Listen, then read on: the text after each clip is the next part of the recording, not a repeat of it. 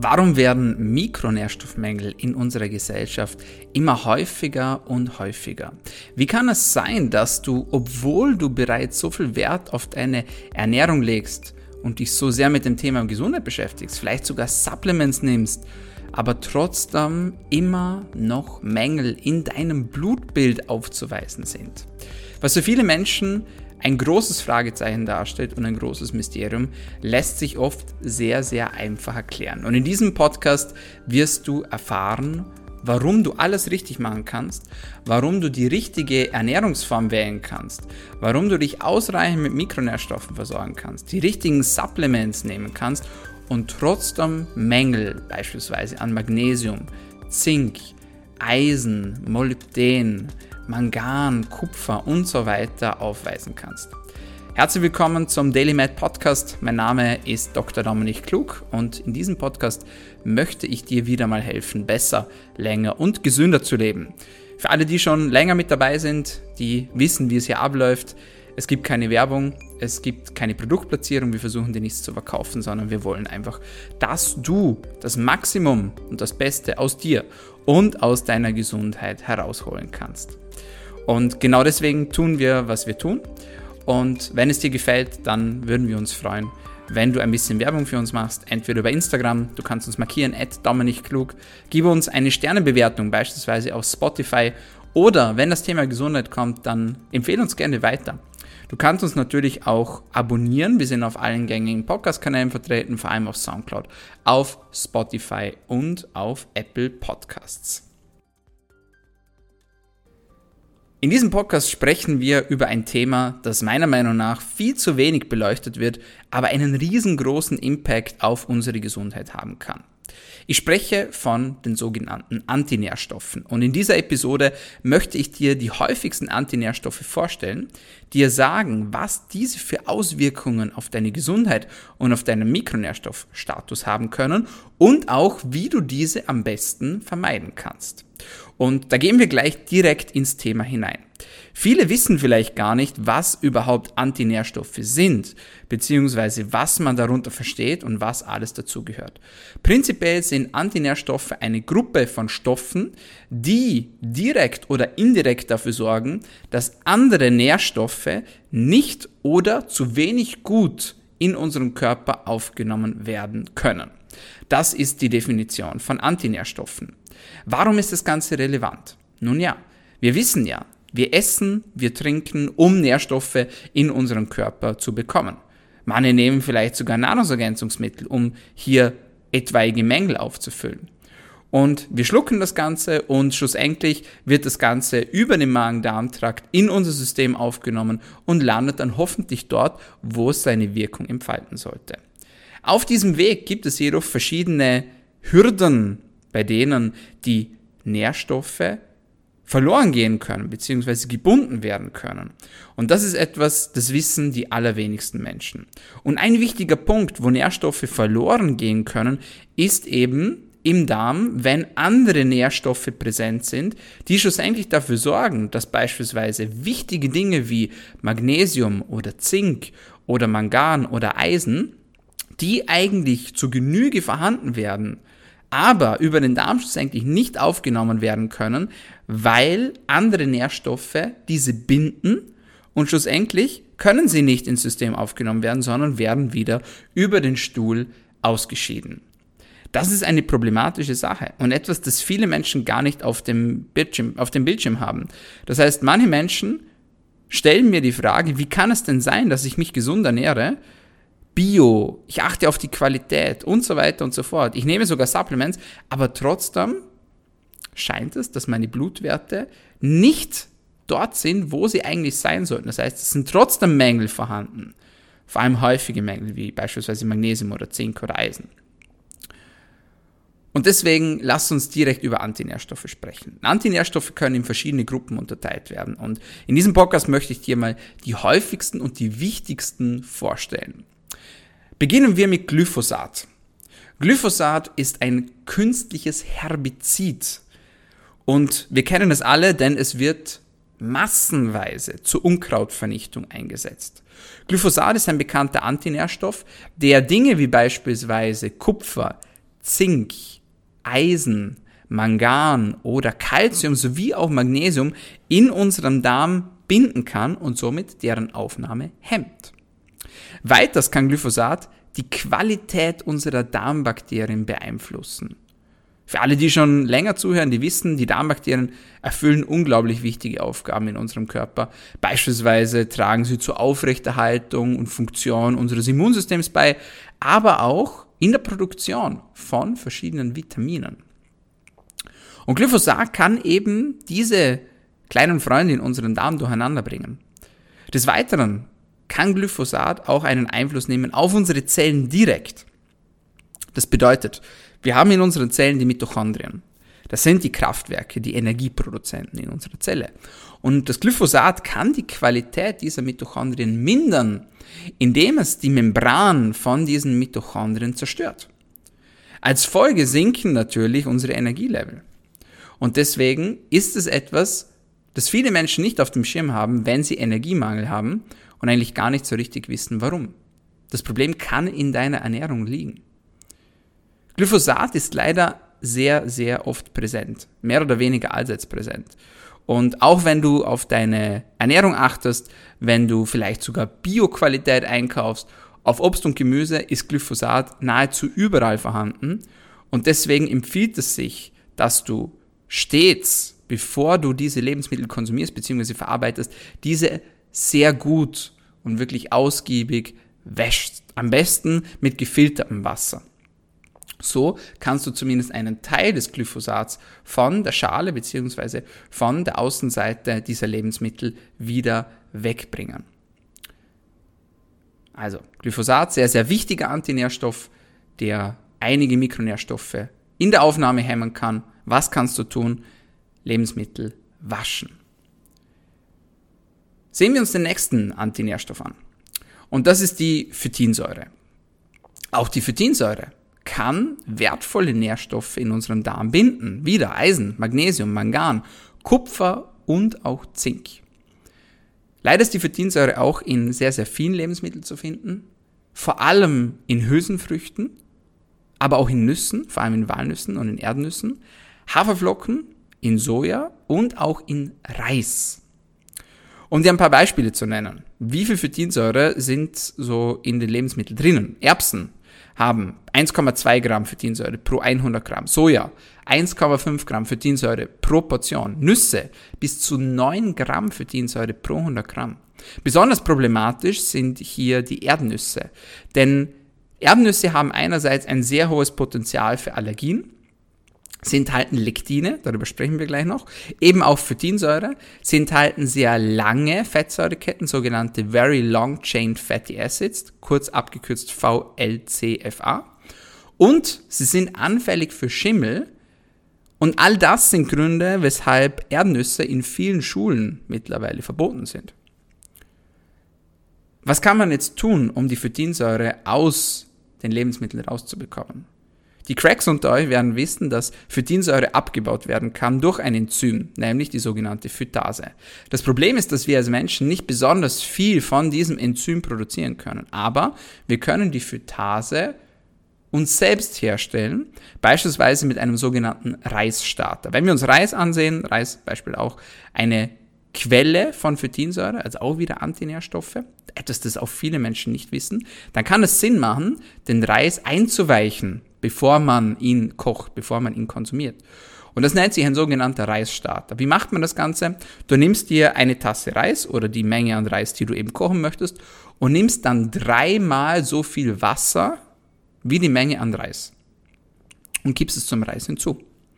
Dann lässt du das Ganze stehen, ungefähr für zwölf Stunden, und dann züchtest du dir einen sogenannten Reisstarter. Das heißt, es wird ein Enzym aktiviert, das schlussendlich dabei helfen kann, die Phytinsäure abzubauen. Und wenn du es jetzt ganz schlau machst, dann nimmst du dir einen Teil von diesem Reiswasser, von diesem Reisstarter raus und stellst es in den Kühlschrank. Danach verwertest du den Reis. Du kochst ihn, du isst ihn, was auch immer. Und wenn du dann das nächste Mal Reis machst, dann gibst du zu dieser bekannten Mischung, also wieder eine Portion Reis und drei Teile Wasser, den Reisstarter dazu. Den kannst du währenddessen im Kühlschrank stehen lassen, der hält auch einige Tage bis Wochen. Und das führt dann dazu, dass du mehr von der Phytase in diesen Reisstarter produzierst und somit auch mehr Phytinsäure abgebaut werden kann. Das ist eine sehr, sehr elegante Möglichkeit. Ansonsten tut man sich recht schwer, die Phytinsäure wirklich zu eliminieren. Natürlich kann man gewisse Mengen von Antinährstoffen auch durch Kochen zerstören, beispielsweise durch Hitze, aber auch mit Druck. Das ist eine Möglichkeit. Wenn man das selbst macht, ist es ja auch wunderbar und du wirst raus aus diesem Podcast, die meisten Dinge sind sehr vorteilhaft, wenn du sie selbst machst, beziehungsweise wenn du Dinge selbst anbaust, vielleicht sogar in deinem Garten. Denn da vermeidest du eben auch so Dinge wie beispielsweise Insektizide oder Pestizide und du weißt auch, was in deinem Essen drinnen ist. Manchmal kann man es aber nicht vermeiden.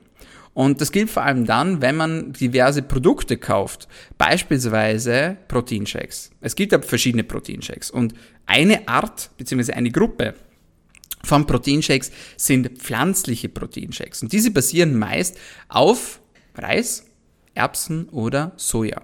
Und alle diese Dinge sind nicht nur reich an Lektinen, sondern eben auch an Phytinsäure und somit ist eine pflanzliche Proteinshake-Quelle meiner Meinung nach eher eine schlechte Wahl. Natürlich muss man bei diesen Dingen auch immer dazu sagen, dass die Menge das Gift macht, dass die Dosis das Gift macht.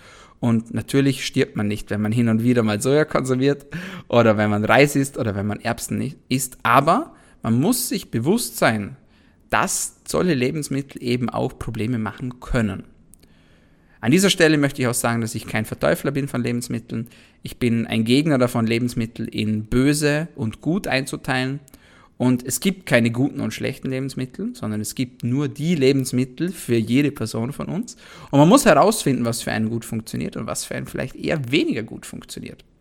Dafür muss man sich aber erstmal informieren und dabei möchte ich dir helfen. Also bei allen diesen Dingen, die wir jetzt besprechen, mach dir nicht zu viel Gedanken, sondern Lass dich berieseln und entscheide dann für dich, welche Lebensmittel das du für dich verwenden möchtest. Ein Lebensmittel haben wir noch vergessen, das sehr reich ist an Phytinsäure und das sind die Haferflocken. Über Haferflocken haben wir schon ausführlich gesprochen, vor allem auf dem Profil, das immer so ein bisschen ja, für Aufruhr sorgt, muss man sagen, denn viele Menschen sehen Haferflocken als ein sehr gesundes Lebensmittel an. Haferflocken hat viele Problemstellen. Unter anderem eben, dass es sehr reich ist an Antinährstoffen aber eben auch an Lektinen und somit auch die Magen-Darm-Barriere stören kann. Dazu kommen wir aber gleich noch im Detail etwas genauer. Schauen wir uns den nächsten Antinährstoff an. Ein weiterer Antinährstoff, der eher weniger bekannt ist, der aber auch sehr wichtig ist, ist Cannavanin. Cannavanin gehört zu einem der Antinährstoffe, die sehr hitzeresistent sind. Das heißt, sie können nicht wie andere Antinährstoffe durch Hitze oder durch Druck, durch Kochen, durch Einweichen zerstört werden. Und da gehört eben Cannavanin auch mit dazu. Cannavanin kommt vor allem in Hülsenfrüchten vor und kann die Produktion eines wertvollen Botenstoffs hemmen, nämlich Stickstoffmonoxid, kurz NO. Stickstoffmonoxid ist ein sehr, sehr wichtiger Bestandteil, wenn es darum geht, unsere Durchblutung aufrechtzuerhalten. Und dort kann es eben stören.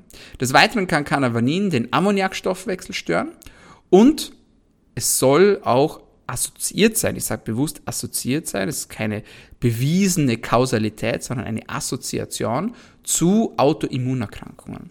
Deswegen auch Cannavanin ein Antinährstoff, den man zumindest mal gehört haben sollte. Welche Antinährstoffe sollte man noch kennen?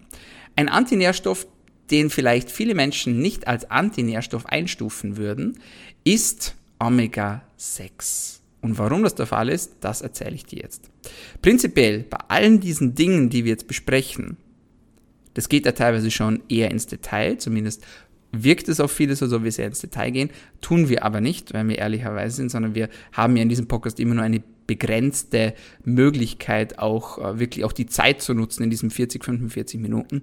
Deswegen, wenn du wirklich in die Tiefe gehen möchtest bei allen diesen Dingen und es auch auf dich abstimmen möchtest, wenn du wissen möchtest, okay, welche Antinährstoffe sind bei mir ein Problem, was ist die perfekte Ernährung für mich, da empfehle ich dir unser DailyMed 1 zu 1 Coaching, in dem wir genau das tun, nämlich wir helfen dir, die für dich wichtigen und richtigen Techniken, Ernährungsformen, Supplements und so weiter auch zu finden, damit du auch voller Gesundheit deinen Tag starten kannst, damit du produktiv sein kannst, damit du voller Energie sein kannst. Wir haben bereits hunderten Menschen dabei geholfen, ihre Produktivität zu steigern, dass sie erfolgreicher sein können, dass sie ihren alltäglichen ja, Aufgabenfluss besser meistern können. Und wenn das etwas ist, das dich interessiert, dann hast du immer die Möglichkeit für ein kostenloses Beratungsgespräch unter www.daily-med.at.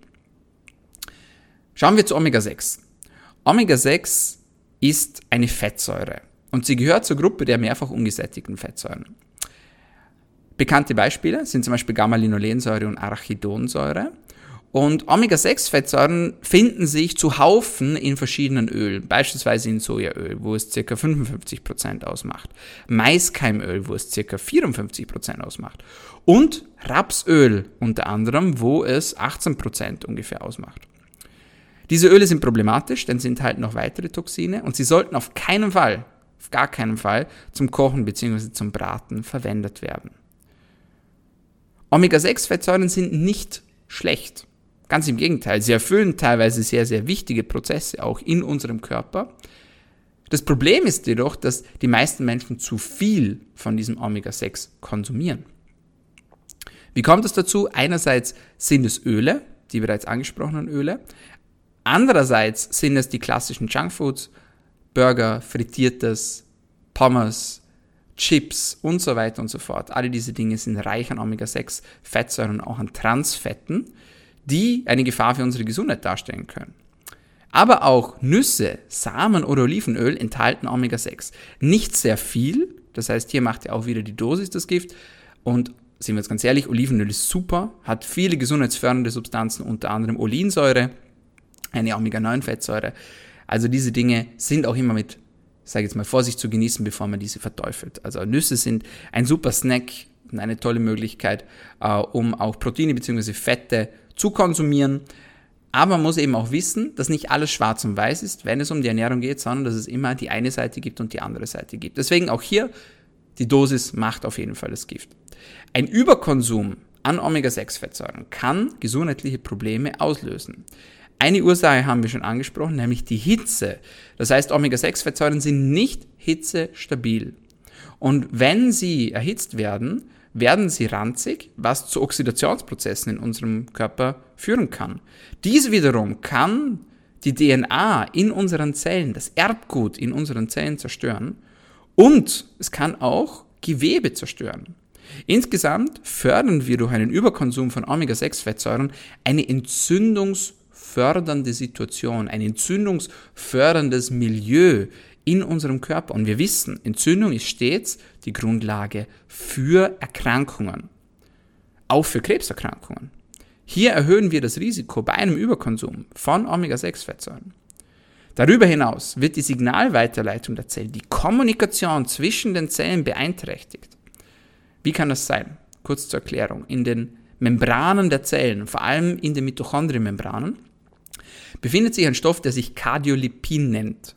Und dieses Cardiolipin ist sehr, sehr wichtig, um die Elastizität und auch den Bestand der Zellmembran aufrechtzuerhalten. Babys sind die Meister des Cardiolipins. Sie haben bis zu 100% Cardiolipingehalt, aber eine vermehrte Zufuhr von Omega-6-Fettsäuren aus der Ernährung kann dazu führen, dass die Zellmembranen spröde werden, dass die Signalweit Signalweiterleitung gehemmt werden, dass der Cardiolipingehalt reduziert wird. Und das kann natürlich in Problemen resultieren, beispielsweise in einer Senkung des Energielevels. Das heißt, es wird weniger Energie produziert. Dies kann zu Müdigkeit natürlich führen, aber auch zu Trägheit im Stoffwechsel. Das Spannende ist, dass sich manche Tiere genau diesen Prozess zunutze machen. Und zwar sind das Tiere, die in einen Winterschlaf gehen. Das heißt, bevor Tiere in den Winterschlaf gehen, versuchen sie möglichst viel Lebensmittel, die Omega-6 reich sind, zu konsumieren, um diesen Winterschlaf, diesen Hibernation-Modus zu induzieren. Woher weiß ich nun, ob ich zu viel oder zu wenig Omega-6-Fettsäuren konsumiere? Insgesamt gilt als Faustregel, dass Omega-6-Fettsäuren maximal 4% der Gesamtkalorien ausmachen sollten. Bei den meisten Menschen ist es jedoch so, dass sie bis zu 9% der gesamten Kalorienzufuhr aus Omega-6-Fettsäuren besteht. Auch das Verhältnis von Omega-3 zu Omega-6-Fettsäuren ist wichtig. Bei den meisten Menschen beträgt dieses Verhältnis leider 10 zu 1 beziehungsweise sogar 20 zu 1. Ein optimaler Bereich liegt jedoch zwischen 2 zu 1 und 4 zu 1. Omega-6-Fettsäuren Omega sind somit ein Bestandteil unserer Ernährung, auch ein Bestandteil unseres Körpers, aber im Überkonsum können sie das Risiko für Herz-Kreislauf-Erkrankungen und auch für Leberschäden erhöhen. Wenn du deinen Omega-3-Index noch nicht bestimmt hast, das ist vielleicht ein guter Zeitpunkt, um das bei deiner nächsten Blutabnahme mitzumachen. Bei einem Omega-3-Index bekommst du nämlich auch immer ein Fettsäureprofil mitgeliefert. Das ist immer mit dabei. Das heißt, du bekommst neben dem Index selbst eine Aufdröselung von verschiedenen Fettsäuren, Omega-3-Fettsäuren und eben auch Omega-6-Fettsäuren. Okay, wir haben Omega-6 besprochen, wir haben Glyphosat besprochen, wir haben Phytinsäure besprochen, wir haben Canavanin besprochen und als nächstes möchte ich mit dir über einen weiteren wichtigen Antinährstoff sprechen. Und das sind die Lektine.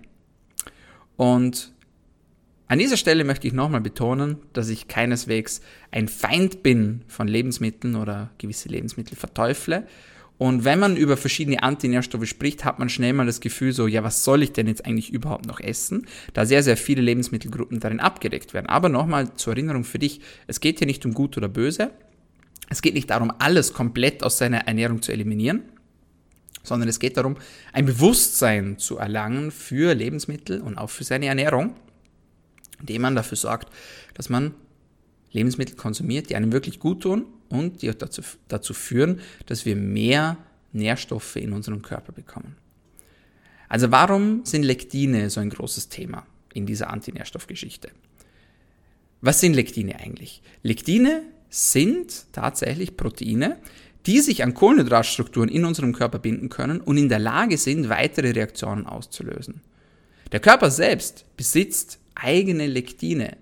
Aber wenn wir andere Lektine konsumieren, dann kann es dazu führen, dass sich die körpereigenen Lektine mit diesen Lektinen austauschen. Lektine sind ein unglaublich kluger Schachzug der Natur, nämlich von Pflanzen, damit ihr Keimling nicht gegessen wird. Das heißt, es ist ein Fraßschutz, den Pflanzen entwickelt haben, damit sie ihre Babys, ihre Keimlinge auf die Welt bringen können. Pflanzen wollen dasselbe wie Menschen, nämlich sie wollen sich vermehren. Und das können sie nur dann, wenn sie nicht gefressen werden. Und deswegen hat die Natur Lektine entwickelt, die Angreifer, wie beispielsweise Vögel, aber eben auch Menschen davon abhalten sollte, diese zu essen. Bei den Vögeln funktioniert das sehr gut. Die bekommen durch die Lektine gesundheitliche Probleme, beispielsweise Durchfälle bis hin zu lebensbedrohlichen Zuständen. Bei den Menschen funktioniert das eher semi-gut. Die bekommen nämlich teilweise auch gesundheitliche Probleme, aber die meisten erkennen diese nicht, beziehungsweise erkennen den Zusammenhang nicht. Aber auch nicht alle Menschen, das muss man an dieser Stelle auch ganz klar sagen, nicht alle Menschen bekommen Probleme durch Lektine. Manche haben überhaupt kein Problem damit, Lektine zu konsumieren. Manche Menschen haben jedoch auch ein Problem damit. Was ist das Problem? Lektine können Prozesse wie Zellteilung, Proteinproduktion, Aufgaben des Immunsystems negativ beeinflussen. Des Weiteren können sie neben dieser systemischen Reaktion, die meist eine Entzündungsreaktion darstellt, auch auf lokale Teile unseres Körpers negativ reagieren. Ein Beispiel. Lektine können an einen Aminozucker binden, der sich Glucosamin nennt. Glucosamin ist sehr, sehr wichtig für unsere Gelenke. Aber auch an die Darmwand, an die Darmzellen können Lektine binden, was zu einer Schädigung und schlussendlich zu einer vermehrten Durchlässigkeit der Darmwand führen kann. Wir kennen das als Leaky Gut. Also alle diese Dinge machen Lektine zu einer Gruppe von Lebensmitteln, die wir im Auge behalten sollten. Das Problem ist, dass Lektine fast überall in unserer Ernährung vorhanden sind. Vor allem aber in Soja, in Erdnüssen oder auch in Hülsenfrüchten. Es gibt eine Assoziation, wieder ganz bewusst, keine Kausalität, also keine fixe Verbindung, aber eine Assoziation bei einem Überkonsum von Lektinen mit der Entwicklung von Autoimmunerkrankungen, chronische Erkrankungen. Auch hier wieder Entzündung ist ein großes Problem. Und das wollen wir natürlich nicht haben, denn Entzündung ist stets die Grundlage für Krankheiten. Also Hülsenfrüchte, Soja, Erdnüsse, bekannte Lektinbomben, aber auch Nachtschattengewächse beispielsweise.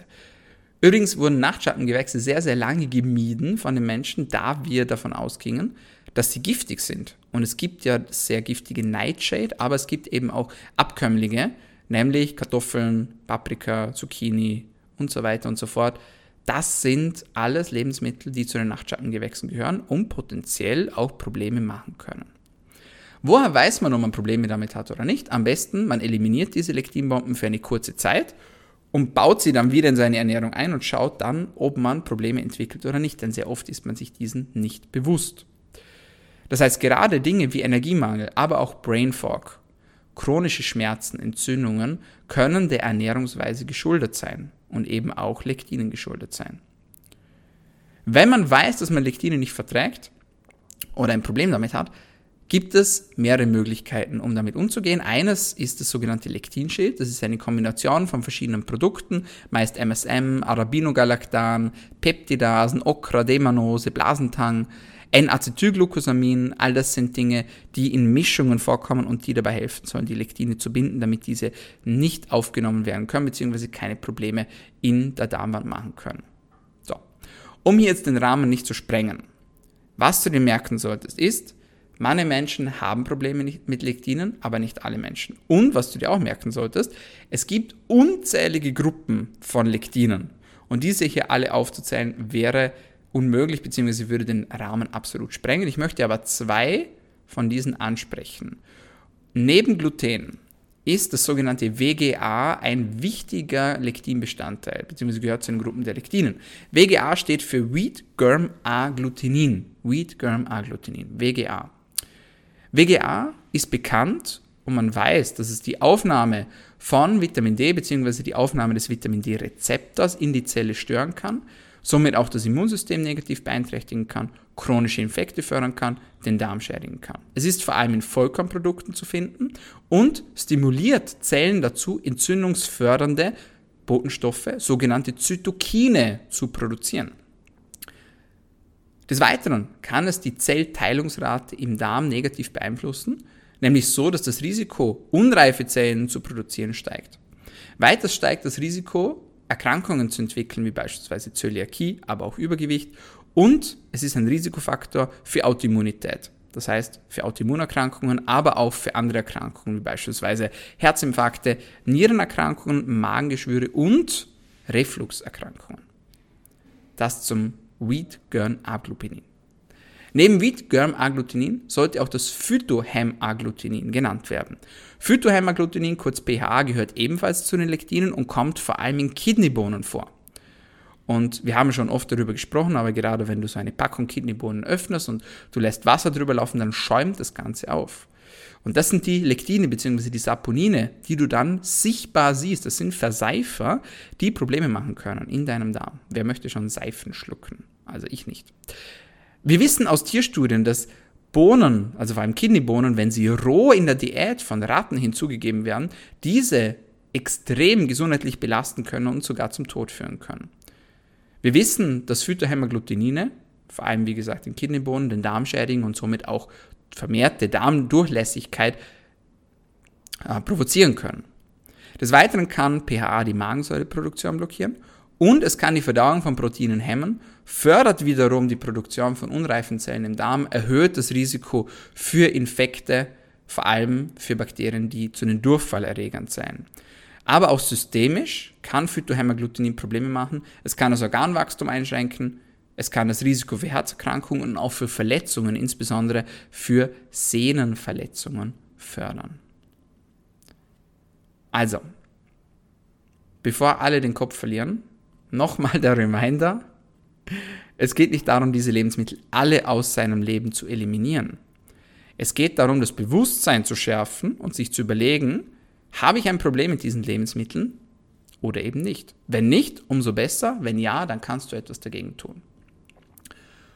Um das Ganze abzurunden, möchte ich zu guter Letzt noch über eine Gruppe von Antinährstoffen sprechen, die wiederum die Aufnahme von anderen Mikronährstoffen erhöhen, äh, nicht erhöhen, sondern hemmen können und deswegen auch Probleme im Energielevel verursachen können. Und das sind Dinge, an die man gar nicht so wirklich denken würde. Das sind einerseits Tiere und Tierprodukte, beispielsweise Hühner. Let me explain. Jeder, der sich mit Landwirtschaft beschäftigt oder der vielleicht sogar selber Hühner züchtet, der weiß, Sie brauchen eine gewisse Zeit, bis sie ihre volle Größe erreicht haben. meistens bis zu neun Monaten. Wenn man sich aber Hühner ansieht, die in Massen gezüchtet werden, sind diese meist in wenigen Wochen in ihrer vollen Größe. Wie schafft man das? Die werden gemästet mit Soja, die werden gemästet mit Mais. Ein Huhn per se, natürlich, ist ein Fleischfresser und zieht deshalb Fleisch bzw. Würmer beispielsweise auch als Futter vor.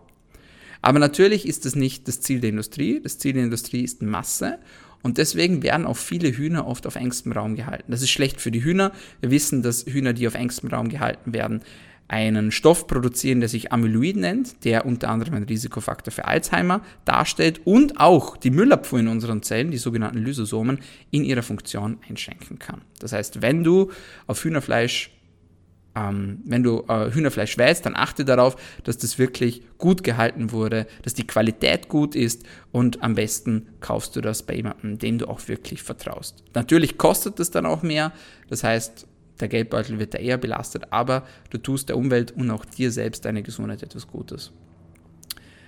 Dann sollten wir auch über Milch sprechen. Darüber haben wir schon mal gesprochen, aber man kann es nicht oft genug betonen.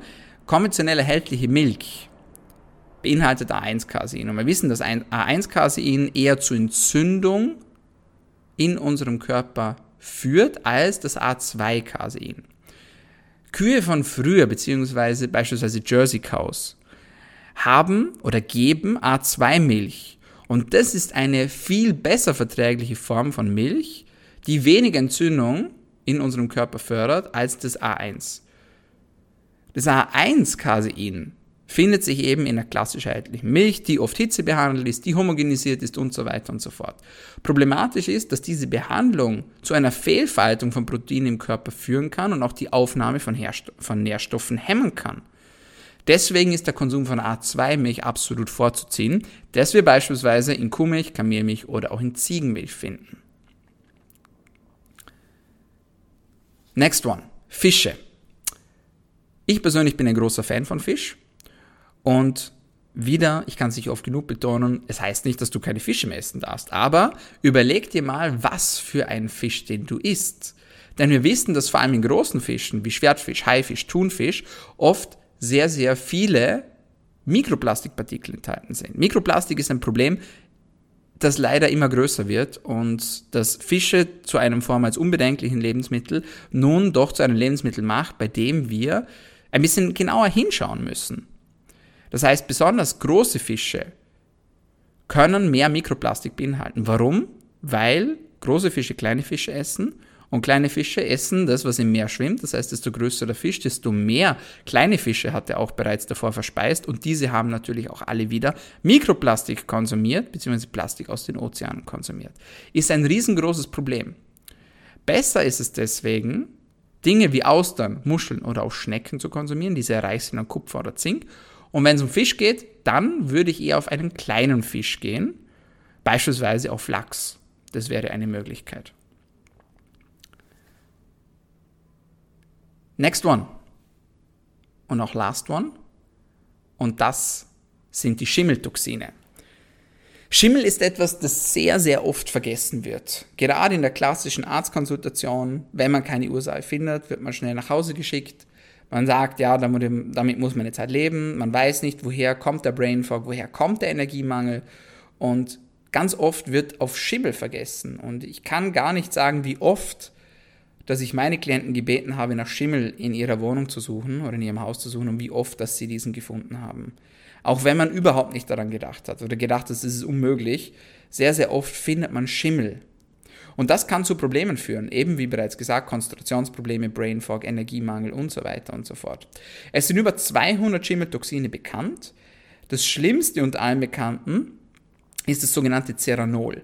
Ceranol wird verwendet, um Wachs zu produzieren. Dieses Wachs wird in der Regel in die Ohren von Tieren gegeben und dort langsam aufgenommen. Das Problem ist, dass das Ceranol ein starker Östrogensimulator ist, also ein starkes Phytoöstrogen. Also sprich, es simuliert die Wirkung von Östrogen. Das ist in der Tierhaltungsbranche sehr beliebt, denn die Tiere können dadurch mit 30, wen mit 30 weniger Kalorien im Futter trotzdem gleich dick werden. Das heißt, man spart sich auf eine gewisse Weise wieder das Futter. Das Problem ist aber, dass dieses Ceranol in die Milch von den Tieren übergehen kann und dann auf die Menschen übergehen kann, wenn sie die Milch konsumieren. Neben dem Ceranol sind als Schimmeltoxine vor allem Aflatoxin und Okratoxin A zu nennen. Diese können wiederum Probleme mit den Organen verursachen, Nierenschäden, Leberschäden, DNA-Schäden, alle diese Dinge sind bekannt. Wo findet man Schimmeltoxine? Schimmeltoxine finden sich vor allem in Erdnüssen, haben wir bereits angesprochen, aber auch in Mais und im nicht laborgeprüften Kaffee. Heißt, wenn du Kaffee trinkst und nach dem Kaffee Probleme hast mit deiner Konzentration, wenn du Brain Fog bekommst, dann musst du dir unbedingt die Qualität deines Kaffees nochmal ansehen bzw. überlegen, ob dein Kaffee wirklich hochwertig ist bzw. ob dieser vielleicht belastet ist mit Schimmeltoxinen. Schokolade mit geringer Qualität ist ebenfalls eine Quelle von Schimmeltoxin und in gewisser Art und Weise auch verschiedene alkoholische Getränke. So, das war eine große Menge an Informationen. Hör den Podcast gerne ein zweites Mal an, wenn du damit schon ausgelastet bist. Nochmals zur Zusammenfassung. Leider ist es oftmals so, dass Symptome wie beispielsweise Energiemangel, Brain Fog, Konzentrationsprobleme, Abgeschlagenheit, Einbußen in der Kreativität, in der Produktivität nicht erkannt werden. Die Ursache wird nicht gefunden. Und wenn du schon alles Mögliche abgeklärt hast, dann kann es auch Sinn machen, dass du mal auf deine Ernährung schaust und vielleicht erkennst oder beobachtest, dass du doch Lebensmittel konsumierst, die sehr reich sind an Antinährstoffen. Das muss aber natürlich nicht sein. Es kann sein, dass du gar kein Problem hast mit diesen Lebensmitteln. Aber auch hier gilt natürlich immer die Regel, die Dosis macht das Gift. Deswegen, ich hoffe, ich konnte dir hier ein bisschen Bewusstsein schaffen. Es geht nicht darum, jetzt alles wegzulassen, Angst zu haben vor diesen Lebensmitteln, sondern es geht darum, mal zu wissen, okay, was sind problematische Lebensmittel oder was können problematische Lebensmittel sein? Denn sie sind es ja schlussendlich am Ende des Tages, nicht immer. Und wenn dir das gefallen hat, dann freue ich mich riesig über ein kurzes Feedback von dir. Schreib mir gerne auf Instagram oder gib uns eine Bewertung auf Spotify. Da freuen wir uns, von dir zu hören. Und wenn du tiefer ins Thema eintauchen möchtest, beziehungsweise wenn du vielleicht konkret ein Ziel hast, das du gerne erreichen möchtest, wenn du selbst an Energiemangel leidest, dann kontaktiere uns sehr gerne unter www.daily-med.at für ein kostenloses Beratungsgespräch. So, meine Freunde, das war's von uns für heute bei DailyMed, deinem Podcast zu Medizin, Gesundheit und Langlebigkeit. Ich freue mich, von dir zu hören und ich hoffe, du konntest etwas aus dieser Episode mitnehmen. Abonniere uns gerne, wir sind auf Spotify, auf Soundcloud und auf Apple Podcasts vertreten und gib uns gerne einen Shoutout, markiere uns in deinen Stories, da freuen wir uns immer wieder. Und jetzt sage ich auch schon vielen Dank fürs Zuhören, fürs Einschalten und vor allem fürs Dranbleiben. Bis zum nächsten Mal. Bleib gesund.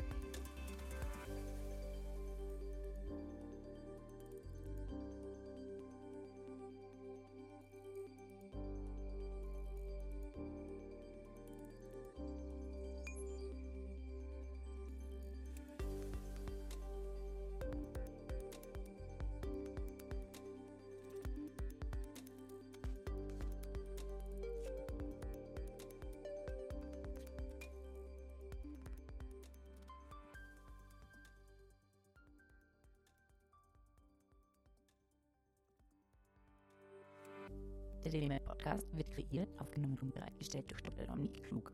Theoretische und praktische Hacks und Tipps, die in diesem Podcast geteilt werden, dienen ausschließlich deine Informationen und ersetzen keine Diagnose, Behandlung oder Prävention von Krankheiten. Bevor du Produkte konsumierst oder Biohacks umsetzt, die in diesem Podcast erwähnt werden, konsultiere deinen Gesundheitsexperten oder eine medizinische Fachkraft. Vor der Einnahme von Produkten lies stets die Packungsbeilage, um etwaige Gegenanzeigen auszuschließen, um potenzielle Nebenwirkungen zu vermeiden. Wenn du vermutest, dass du ein gesundheitliches Problem oder medizinische Fragen hast, konsultiere eine medizinische Fachkraft. Dr. Dominik Klug übernimmt keine Haftung für etwaige negative Folgen, die aus der Anwendung der im Podcast genannten Inhalte resultieren. Meinungen und Statements von geladenen Gästen sind ihre eigenen und werden nicht zwingend von Dr. Dominik Klug befürwortet. Geladene Gäste im Podcast haben eventuell direktes oder indirektes Interesse am Verkauf von den Podcast genannten Produkten oder Dienstleistungen. Die Glaubwürdigkeit oder Qualifizierung der genannten Gäste wird durch den Podcast weder repräsentiert noch gewährleistet. Dieser Podcast gehört Daily Mail.